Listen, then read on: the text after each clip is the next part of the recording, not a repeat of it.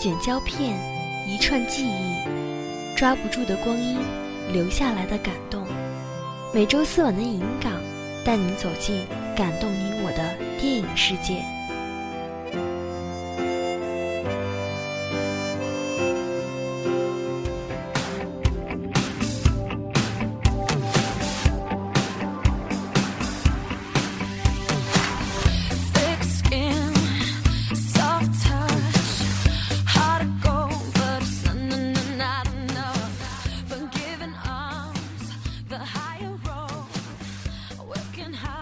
享受电影，分享电影人生。这里是每周四晚的影音港，很高兴和你相约在 FM 八五点一淮海之声无线广播电台。我是本期播音芒果，我是酸奶。一段音乐过后，进入先行电影资讯。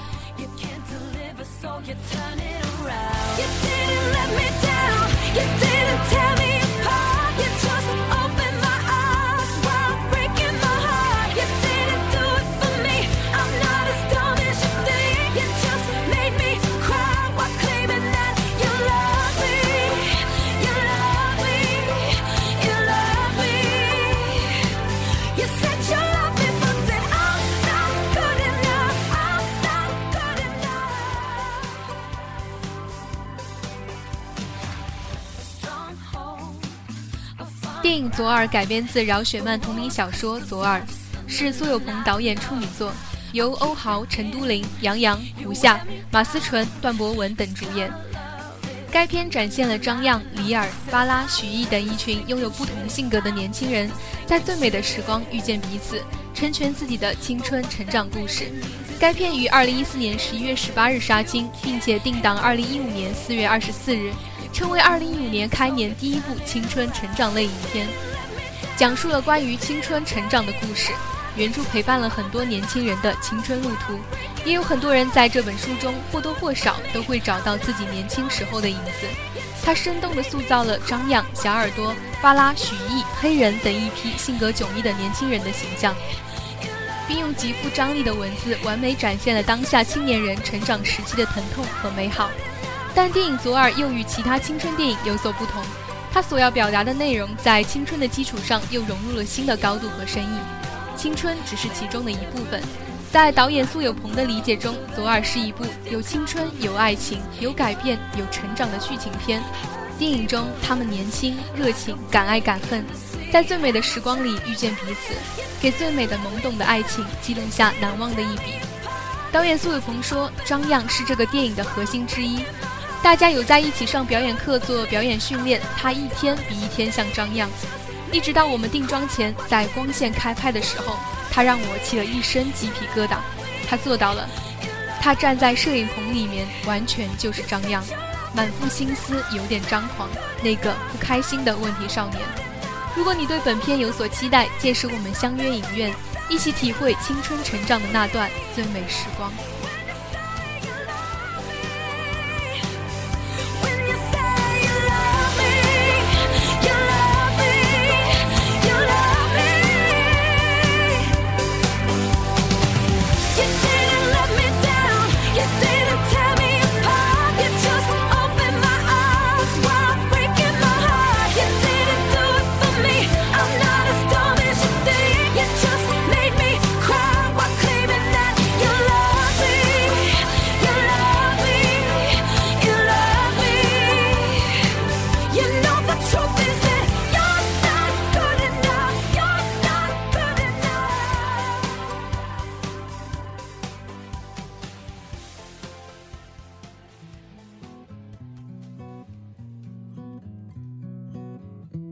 疯狂外星人》是梦工厂于2015年出品的一部动画片，影片由蒂姆·约翰逊执导，吉姆·帕森斯、蕾哈娜、史蒂夫·马丁和詹妮弗·洛佩兹等联袂现声配音。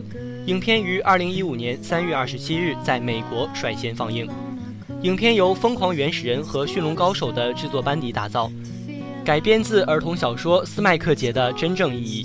讲述一个十一岁地球女孩小玲的妈妈被入侵地球的波波星人绑架了，她被迫开车前往佛罗里达逃难，一路上遇到的故事。这部动画片集合了外星人入侵、喜剧拍档以及公路冒险等多种元素，故事主线明确，两位各自世界里的边缘人相遇，经历了文化差异造成的各种碰撞和误解，最终一起找寻到了友谊的真谛，理解了家的深刻含义。原著故事喜感十足，角色新奇又充满活力，但改编为动画后，增加了主题和场景，使得影片更加天马行空，更有想象力，同时又保持了原著中的核心精神——理解与爱。影片是根据亚当·雷克斯的儿童小说《斯麦克杰的真正意义》改编而成。当影片的导演蒂姆·约翰逊买了这本书，就给他的两个儿子作为睡前故事来阅读。当蒂姆·约翰逊只读了两章时，就把两个孩子哄上床，但蒂姆却深陷这部儿童故事中，并熬夜看完了这本书。在看完之后的凌晨两点，便下定决心把这本书搬上大银幕，并且把这个想法告诉给了梦工厂动画的 CEO 杰弗里·卡森伯格。值得一提的是，影片在配音方面邀请到了谢耳朵·吉姆·帕森斯和雷哈娜。在《疯狂外星人》之前，吉姆·帕森斯和雷哈娜都从未为动画电影配音。对他们而言，为片中可爱的动画角色配音成为了一种挑战。帕森斯坦言，整个配音是他从艺以来最有趣的表演经历，那种感觉就像是把人扔进了一个神秘而又有趣的黑洞。而雷哈娜配音的角色来自巴巴多斯，要求要有点口音，为此专门学习口音，如何用声音去表演。而影片《疯狂外星人》的中文声优选择了演员佟大为与歌手李宇春，将分别接棒谢耳朵与蕾哈娜，为两位主人公献声。录音期间，录音师在佟大为新戏所在的剧组酒店客房里就地取材，用棉被和床垫等为佟大为搭建了一个临时录音棚，最终完成整部电影的配音。而李宇春为了配出最适合影片的语气，一字一句地跟着原声去反复排练。状态投入时，还会情不自禁地模仿片中人物动作，以达到最佳效果。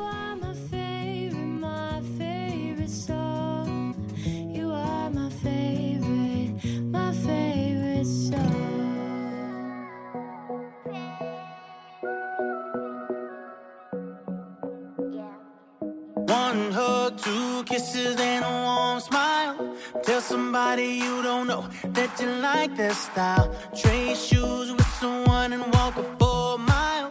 When you get to where you go, stop and stay a while. Shake a hand, turn a stranger into a friend. Be the one to remind him that we're one and the same. 依然爱丽丝改编自小说《我想念我自己》，影片由理查德·格雷泽、沃什·韦斯特摩兰执导，朱利安·摩尔主演。已于二零一四年九月八日在多伦多电影节上映，二零一五年一月十六日在北美公映。这部电影的导演是一对已结婚的同志伴侣，他们在一起已经有十八年了。他们之中的一人还是 ALS 患者，肌萎缩厕所硬化，俗称渐冻人。所以在他们生活中发生过的事，也会多少映射在这部电影里。该片讲述一位事业有成、家庭幸福的成功女性爱丽丝·豪兰的故事。五十岁那年，爱丽丝发现自己的记忆力越来越差。有一天，她还突然在自己最熟悉的地方迷了路。医生的诊断彻底改变了她的生命，也改变了她与家人和世界的关系。她患的是阿尔兹海默病，他的记忆跟不上遗忘的脚步，他逐渐失去了自己的思想，也失去了与外在世界的连接。但是在家人的浓浓爱意陪伴下，他勇敢地为每一天而活，为当下而活。故事片向来对疾病青睐有加，那些被置于极端情境的生命，提供了现成的道德困境、伦理冲突、悲惨情势与超越时刻。依然，爱丽丝是一部小成本的文艺电影，固有的剧情模式虽然没什么亮点，却在优秀的演员表演下以及独特的故事视角中。如涓涓细流一般融入观者的内心，电影依旧着力于个体与家庭成员之间由疏离到依赖的改善过程，不刻意煽情，却将情感的美好娓娓道来。电影最让人感触的就是所表达出的关爱主题。当阿尔兹海默症越来越被大多数人所熟知，电影人们也开始通过各种艺术手段，将这个无法根治的绝症带到观众的面前。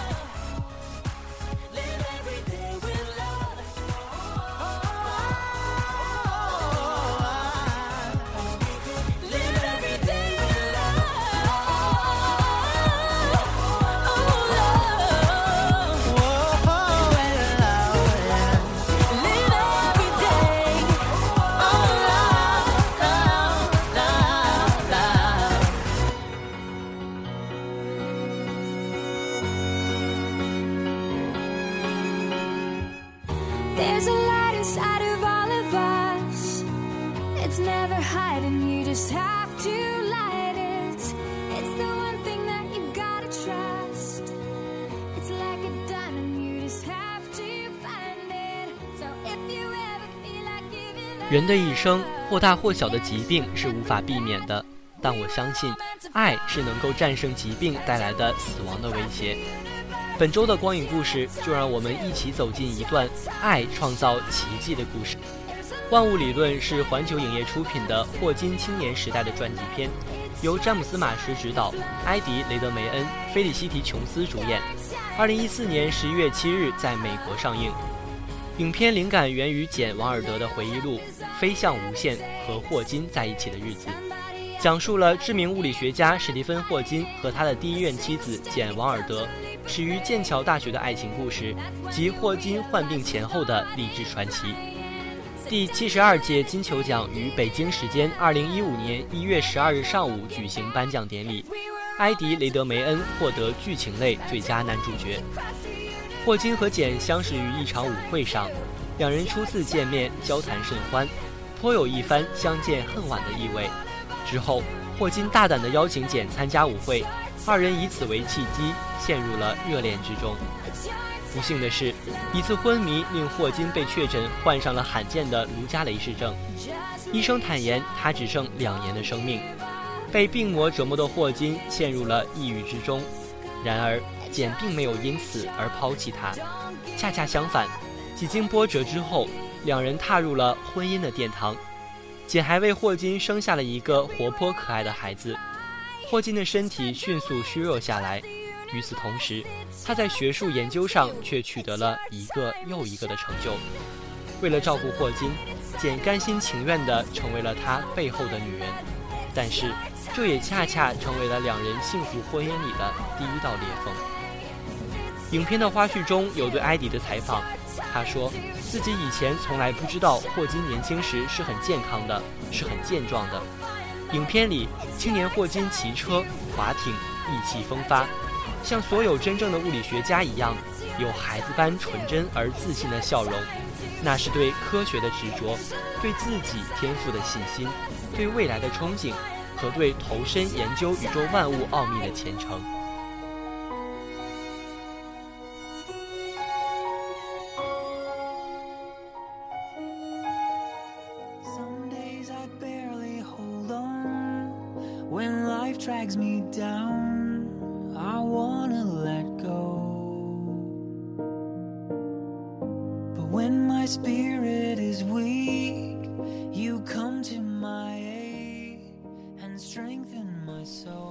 礼堂里，科学艺术的邂逅，各怀骄傲矜持，还有心照不宣的默契，让人想起费曼自传。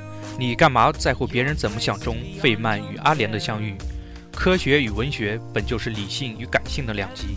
学科学的男生与学文学的女生邂逅相恋，便也带些天定的浪漫。之后，小酒馆中直接又笨拙的追求，舞会上的星光灿烂，康河边充满柔情的旋转。他们像一对普通恋人一样约会、接吻与热恋。艾迪对没生病前霍金的精气神的把握是极好的。除却外形的相像，他只需一个邪睨的眼神，动一动嘴角，或是眼珠皎洁的一转，就能演绎出年轻霍金的自信、自负、纯真和专注。那是物理学家独有的纯粹而动人的气质。他站在那里，脑袋一偏，嘴角一扬，就是一副又学院又不逊的模样。当疾病的征兆开始愈来愈多的显现，当霍金终于重重地摔倒在地，在他的世界里，一切都发生了翻天覆地的变化。看到他坐在浴缸里，看着自己慢慢僵硬的手，看到他故作镇定地笑着对不知情的室友说：“我得病了，医生说我还有两年寿命。”看着他决绝地推开来看望的简，一个人孤零零地坐在学生休息室里看电视，此时无需刻意渲染。你也能感受到他刻骨的孤独和难过。看到他僵硬又颤抖地提着球杆去草坪上打球，赌气一般咬着牙把一个个球努力推进小门里去。旁边的简咬着嘴唇发抖，我终于忍不住在影院黑暗的角落里默默流泪。很难想象霍金面临的是怎样一种痛苦与绝望，慢慢失去所有的活动能力，头脑却异常清醒。苦难可以预见，自己却别无选择。后来他们结了婚，孩子接连出生，霍金丧失了越来越多的行为能力，生活中有更多尴尬和不堪。通过博士论文答辩的那天，他和简宴请朋友们来家里聚餐，本该是值得庆祝的开心一天，他却发现自己的手已经不听使唤，以后再无法做到自己为自己吃饭了。朋友们说说笑笑，屋里的灯光温暖明亮。霍金强颜欢笑，礼貌地离开餐厅。他试着爬上楼，却卡在楼梯上不能动弹。孩子在顶楼透过隔离网看他，霍金哭了，泪水从脸上无声地划过，他的面部肌肉抽动，眼神里满是委屈、无奈和心酸。这个片刻，艾迪诠释得太到位了。我坐在黑暗的角落里，也只觉得一阵阵心疼。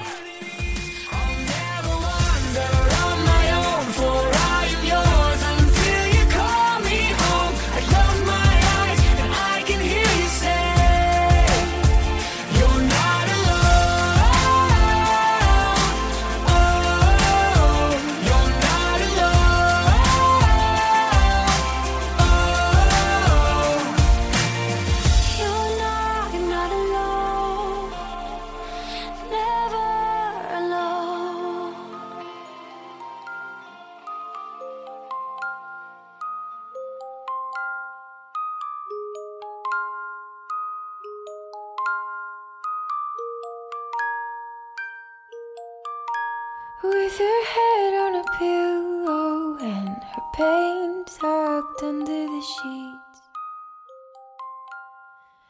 Music playing softly without a steady beat. The TV flickers. 还有一幕，霍金坐在桌前，被驮得像虾米，低头艰难地从杯中喝水，那场面很像一只低头饮水的骆驼。而长桌对面，简坐的笔直、端庄、优雅、坚韧，这残酷的对比看得人心中刺痛。后来简遇到乔纳森，霍金一定感觉到了那种危险的暧昧。可是他什么都不能要求，因为乔纳森所能带给孩子和简的欢乐，他都做不到。看着自己的妻子与另一个男人带着孩子和自己一起其乐融融的玩耍，这对心高气傲的霍金来说也一定很难接受吧。可是他表现出的只是平静与克制。霍金也曾玉树临风，也曾风度翩翩。如果没有生病，他会继续着自己的骄傲，毫无拘束地挥洒自己的聪明才智。他也会坐姿笔挺，和简在一起，如同一对金童玉女。他也许会成为一个合格甚至优秀的丈夫和父亲，为妻子分担家务，带孩子奔跑划船。如果不是因为生病，他本可以拥有一个其乐融融的家庭，一段完美的人生。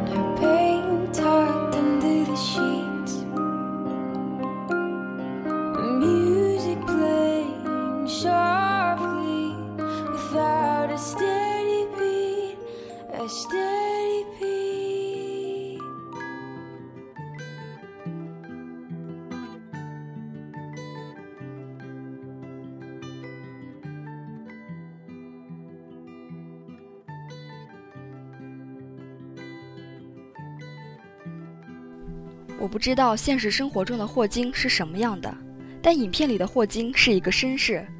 疾病在很大程度上损害了他的自由与尊严，可是因着他的善良、体面与教养，他最大程度地保持了自己的尊严。当简身心交瘁、情绪崩坏时，霍金转过头去对孩子说：“Your mother is very angry with me。”你妈妈对我很生气，眼神像做错了事的小孩。看到这里，我很心疼这对夫妻。简的苦非一般人所能承受，但霍金其实也很有理由感到委屈。疾病带给他的改变，他自己也无能为力。在这样压抑的时刻，他也可以选择愤怒，可他选择了抱歉。自始至终，在影片里他都没有抱怨过，他只是默默的承受，默默的努力适应因为疾病的进展而带来的身体上的改变。生病后，他最大的一次情绪爆发，大概是做了喉管手术后再也说不出话来的时候。简拿来拼字板教他时，他的倔强与伤心伴着泪水喷涌而出。每次看到他哭泣，我都跟着心碎。他不是一个弱者面对病痛的呻吟，而是一个战士面对命运悲壮的泪水。即便后来他们生活里又各自有了别人，不再那么相爱了。也都没有去刻意伤害彼此。其实他们本不是一对普通的夫妻，他们的结合也一开始就不被人看好。就像霍金的父亲说的：“This is not a battle, this is a defeat。”霍金对简在起初是爱情，到后来因为生活起居的依赖，也许慢慢转化为孩子对母亲般的依恋。而简对霍金也从热恋升华为沉重的责任。即使是多年平凡的生活，也足以磨蚀最真挚的爱情，何况是多年非同常人的艰难生活。当简的身心需要因为种种原因无法被满足，当简在最无助的时候无法感应到来自霍金的帮助与支持，当简甚至都无法与霍金进行正常的语言交流，当霍金不得不把自己最尴尬、最脆弱的一面暴露在爱人面前。当霍金不得不在生活里大大小小的事中一次次被伤及尊严，当霍金不得不接受简的外遇，却又无从责备，也许这段感情就注定会走到尽头。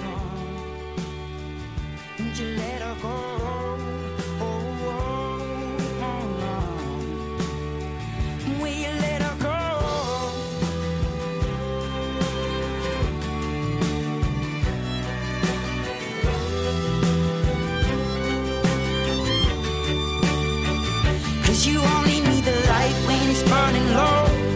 Only miss the sun when it starts to snow. Only know you love her when you let her go. Only know you've been high when you're feeling low. Only hate the road when you're missing home. Only know you love her when you let her go. Cause you only need the light when it's burning low. Only miss the sun when it starts to snow. Only know you love her when you let her go. Only know you've been high when you're feeling low. Only hate the road when you're missing home. Only know you love her when you let her go. And you let her go.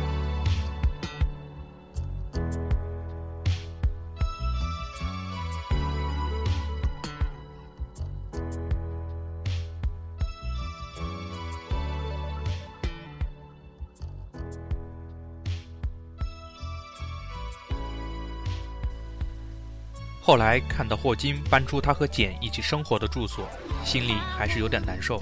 可是当简流着泪说出“我爱过你，我已经尽我所能”，我便释然了。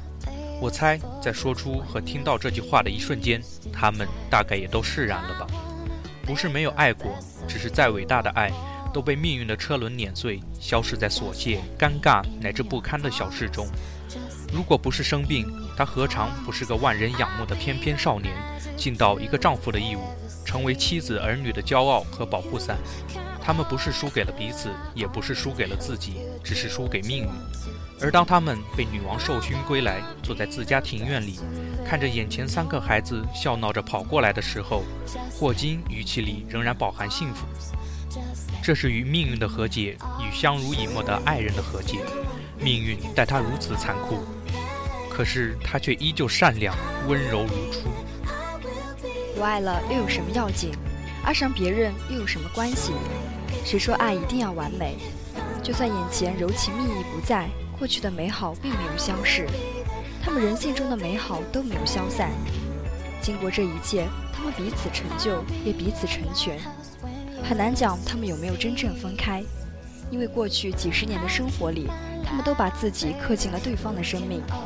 就算分开了，他们的生活方式、行为习惯乃至思维方式，都带着对方的烙印。如果能各自怀着对对方美好的回忆与感激，开始一段新的旅途，又何尝不是美好的结局？说不定更胜过继续在生活的一地鸡毛里撕扯和彼此伤害。最后分开的时候，霍金问简：“How many years？” 简说：“The doctor said you had two, but now we had so many。”我想这一刻面对死亡，他们都是胜利者，这是爱的胜利。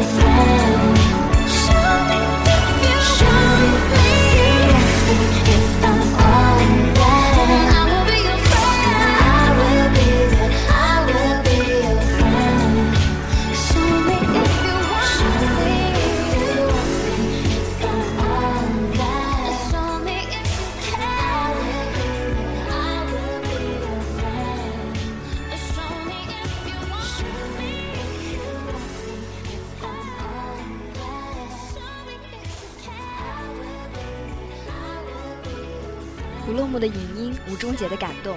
这里是影音港，播音芒果、酸奶、柚子、夏末凉，编导阿晨、阿肖、林森。本期的影音港到这里就结束了，感谢收听，我们下期再会。